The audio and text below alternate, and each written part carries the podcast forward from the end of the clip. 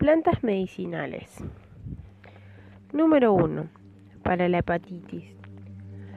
¿Por qué se produce la hepatitis? La hepatitis es una inflamación en el hígado y también la destrucción del tejido de este órgano. Puede que sucede que el hígado es uno de los órganos más importantes de nuestro cuerpo, ya que pasa todo lo que ingerimos procesándolo purifica el suministro de sangre, degrada ciertas sustancias químicas en la sangre y fabrica y sintetiza otras. La causa más frecuente son virus, bacterias, hongos. Esta inflamación puede ser provocada por el alcohol, gases tóxicos, venenos, parásitos determinados o medicamentos determinados. Los síntomas frecuentes son pérdida del apetito, dolor y, distensión abdominal, náuseas, malestar, vómito, fatiga y fiebre, coloración amarilla de la piel, ojos, aparición de manchas en la piel.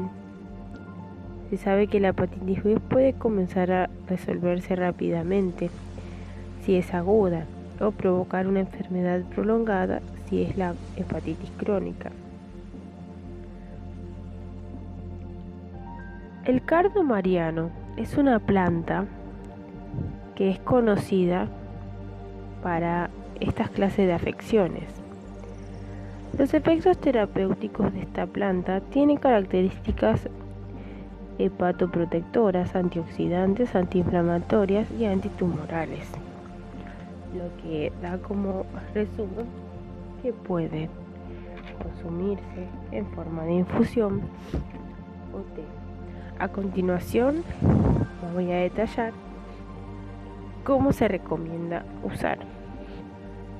En forma de infusión, una cucharada sopera por taza antes de cada comida de yuyo. 2. Extracto seco o pastilla de 0,5 a 1 miligramo al día antes de las comidas. Lo que se utiliza del cardo mariano son la parte de los frutos maduros secos. Luego, la tercera opción es la tintura, que se puede comprar hecha, que se usa 60 gotas tres veces al día durante las comidas antes de las comidas. Precauciones. No se conocen efectos adversos siempre que se la consume en las dosis indicadas en esta recomendación. En algunos casos puede tener características de purgante suave y generar alergia de contacto. No se indica a pacientes que, que presentan obstrucción biliar, podría producir cólicos y agravar la obstrucción. Número 2. Hipertensión y a las mujeres embarazadas o en periodo de lactancia por no conocerse datos certeros sobre su seguridad. Es conveniente no suministrar, a personas que están ingiriendo hipoglucemiantes o anticoagulantes orales en diversos informes médicos se demostró que algunas personas sienten malestar estomacal. No dar con antidepresivos. No prescribir formas de dosificación con contenido alcohólico o niños menores de 2 años. Plantas afines. Cúrcuma, alcaucil, diente de león y jengibre.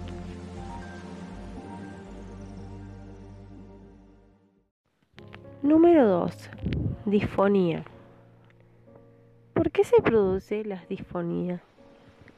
La disfonía es un trastorno cualitativo o cuantitativo que se produce al emitir la voz por causas orgánicas o funcionales y que provoca que se apague o altere el timbre de su voz. Popularmente se la conoce como ronquera y afonía, por lo que cual es afectado requiere, tiene la voz ronca o está afónico. Existe algunas personas que por su profesión o por utilizar la voz como principal herramienta están más predispuestas a padecer esto, como docentes, locutores, cantantes, telefonistas y recepcionistas. Los factores emocionales también tienen influencia en la voz y llevan a las personas a tener vulnerabilidad a la disfonía. Causas y otros síntomas. Algunas alteraciones en el hábito del uso correcto de la voz producen síntomas como fatiga vocal, carraspeo, sensación de cuerpo extraño, dolor al hablar, tener que aumentar el volumen de la voz o las disfonías del día o de fin de semana que son transitorias. En algunos casos, los motivos se superponen y entonces son más de uno. Es posible tomar medidas preventivas como realizar el reposo vocal en caso de catarro o ronquera, tener una buena alimentación, los problemas gastrointestinales pueden dañar la voz y evitar consumir bebidas frías y tabaco. La planta que vamos a comentar hoy es la rosa silvestre. Su nombre científico es canina y popular, la rosa perruna, como se dice en algunos lugares, debido a la creencia de que las raíces de esta planta podría curar las mordeduras de perros con rabia. Es nativa de Europa, también se la introdujo en el norte de América y otras partes del mundo. El arbusto rosa silvestre es un arbusto que puede alcanzar entre 1 a 3 metros de altura con los tallos armados y espinas punzantes. Plantas afines, la malva, la escoba amarga, la salvia, agrimonia y la higuera. Los efectos terapéuticos. La rosa silvestre posee numerosas propiedades medicinales, entre ellas digestivas, antiinflamatorias, laxantes y vitamínicas. También se la receta a pacientes con problemas nerviosos como estimulante sexual, realizando masajes relajantes con un aceite esencial antes del acto sexual. Una de sus grandes virtudes es que regenera y nutre la piel, elimina arrugas, disminuye cicatrices, también redistribuye la pigmentación, lo que ayuda a la eliminación de manchas. En esta misma tónica revitaliza las células de las capas internas de la piel, sobre todo y especialmente el fibroplasto, células que producen el colágeno y la elastina principales responsables de la firmeza y elasticidad de la piel. Es una planta ideal para aconsejar a consultantes con diarreas, em, estomatitis y faringitis. Lo que se utiliza son los frutos de la rosa silvestre. Lo que más se utiliza de esta planta es esa parte. Son como rojitos. Las precauciones. Si es consumida en la forma y dosis indicadas, como voy a hacer a continuación, la rosa silvestre hay que tener en cuenta que por su alto inhibidor poder de la absorción del hierro es aconsejable no suministrarla en pacientes de anemia. También se conocieron algunos casos en que produjo estreñimiento. Numerosos expertos desaconsejan la administración de los pseudofrutos por no estar suficientemente probadas, sus indicaciones terapéuticas. También que difícilmente se pueda garantizar su contenido en vitamina C, ya que ésta reduce rápidamente. Estudios realizados desalientan prescribir las formas de dosificación orales con contenido alcohólico a niños menores de 2 años y a mujeres embarazadas en época de lactancia. Formas de uso. 1. Hierbas de frutos, una cucharada por taza. Hacer gárgaras tres o cuatro veces al día. 2. Tintura. En medio vaso de agua 100 gotas para hacer gárgaras tres o cuatro veces al día. Para hacer el tratamiento puede optarse por una de las 12 alternativas.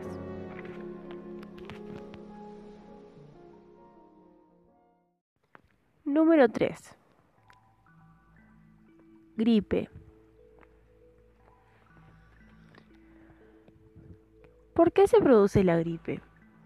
La gripe, que también se, es conocida como influenza, es una infección de origen viral muy contagiosa de las vías respiratorias. En general, afecta a ambos sexos y cualquier edad, pero los niños tienden a, contraerla con mayor frecuencia que los adultos. Su aparición se ve favorecida en época invernal. Es muy común confundir la gripe con el resfrío. En general la gripe aparece en pequeños brotes, pero cada tanto suele producirse una epidemia. La enfermedad se propaga rápidamente y afecta a muchas zonas de una misma zona al mismo tiempo. Lo que hay que tener en cuenta es que el virus, como todos en general, sufre mutaciones, lo que hace difícil combatirlo. Los síntomas más frecuentes, la fiebre, escalofríos, dolores de cabeza y musculares, mareo, pérdida del apetito y cansancio, son algunos de los síntomas de la gripe. También tos, que generalmente es seca y sin mucosidad, dolor de garganta, mucosidad nasal y debilidad. Por otra parte, se puede sentir dolores estomacales, mialgia y provocar más a menudo en niños náuseas y vómitos, gripe estomacal o abdominal. Se contagia por la propagación en el aire a través de gotitas contenedoras del virus que se, se expulsan al toser o estornudar. En algunos casos más graves suele complicarse con la pulmonía, o neumonía y hasta resulta mortal, especialmente en niños pequeños y ancianos. Los síntomas desaparecen en una semana en los adultos y dos en los niños. ¿Qué es el sauco? Esta es la planta que se la asocia para poder aliviar los síntomas de la gripe. El sauco, su nombre científico Sambucus nigra, el nombre lleva valiéndose de las propiedades del sauco desde la más remota antigüedad y aún hoy es una planta presente en las proximidades de las zonas habitadas. Se encuentra en bosques, márgenes de los ríos y corrientes de agua. Es un árbol que llega a medir hasta 10 metros de altura. Sus tallos leñosos presentan un color marrón grisáceo, sus hojas compuestas desprenden el olor poco agradable. Las flores color crema tienen cinco pétalos y los frutos son de color negro. Las corolas miden 5 centímetros de diámetro. Se dice que es abundante en Europa, Asia, América y norte de África. Actúa como buen repelente de insectos, ratones y topos y otros roedores. Plantas afines. Eucalipto, echinacia, violeta, tilo y menta. Efectos terapéuticos. Es, una ayuda excelente contra las enfermedades respiratorias, para aliviar la tos o reducir la fiebre que acompaña a procesos gripales, resfriados o bronquitis. Sus flores o en infusión constituyen un buen sudorífico la corteza de esta planta tiene un gran valor diurético, lo que hace que se pueda emplear en los pacientes que necesitan eliminar el exceso de agua acumulada en el cuerpo por retención de líquidos o reumatismo. Entre las propiedades también es un gran antiséptico, bactericida, ligeramente laxante, antiinflamatorio, antiviral y sedante. Es de gran ayuda para el tratamiento del dolor de garganta y combatir enfermedades hepáticas. También es un gran depurador de la sangre, beneficioso para semas y dermatitis. Lo que se utiliza, las flores secas de sauco. Precauciones. Utilizado las dosis especificadas, que voy a dar a continuación, el sauco es inocuo, pero debe tenerse en cuenta que las semillas contienen partes generadoras de cianuro. No deben comerse, pues sus frutos crudos, que resultan comestibles, al someterlos a cocción o maceración, la corteza puede resultar tóxica, especialmente consumida en altas dosis. De igual manera, el contacto de las hojas en la piel puede producir casos de dermatitis. Es conveniente no prescribir formas de dosificación orales con contenido alcohólico a niños menores de 2 años ni a pacientes en proceso de deshabituación etílica. Se, aconseja su, se desaconseja su uso en el embarazo o la lactancia. Hay que ser cuidadosos al tomarlo como purgante ya que puede disminuir los niveles de azúcar en la sangre. Datos útiles. Estas son algunas de las precauciones que se deben tomar frente a la posible aparición de la gripe llamada también influenza. 1. Alejarse de las personas que se encuentran infectadas. 2. Evitar saludar con dos besos con besos y dar la mano, a excepción de que sean familiares y que no presenten los síntomas de la enfermedad. 3. Mantener la buena higiene lavándose con frecuencia las manos con agua caliente y bastante jabón. Descansar todo lo posible, básicamente durante la noche. Alimentarse de forma ordenada, respetando el desayuno, el almuerzo, la merienda y la cena Tomar jugo de naranja en abundancia en estas épocas de invierno. Ante el menor síntoma severo, consulta inmediatamente al médico de cabecera. Formas y dosis. 1. Infusión. Una cucharada de flores secos, yuyo, en una taza de agua. Infundir 10 minutos Tomar dos o tres tazas diarias bien calientes. 2. Tintura.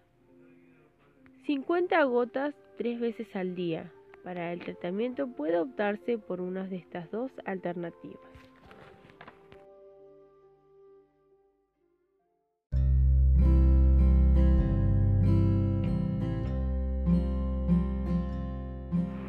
Contra el estrés y la ansiedad. Las mejores plantas para combatir el estrés y la ansiedad son la borraja y se recomienda realizar una infusión de una cucharada de hojas secas por vaso de agua, beber dos tazas diarias. Segundo, valeriana. Preparar una infusión de 15 gramos de raíz de la planta y dejar reposar durante toda la noche, beber al día siguiente. 3. Melisa, infusión de un puñado de hojas secas en un vaso de agua durante 15 minutos. Bebe 3 tazas diarias. 4. Tilo, beber una infusión de media cucharada, cucharadita de flores secas por vaso de agua 3 veces al día. 5. Espino albar, preparación, una infusión de una cucharada de flores secas por taza de agua y beber dos veces al día. Lavanda. Beber una infusión de hojas y flores de lavanda antes de cada comida. Y por último, albahaca. Colocar 5 gramos de albahaca en una taza de agua hirviendo después de 3 minutos, colar y endulzar.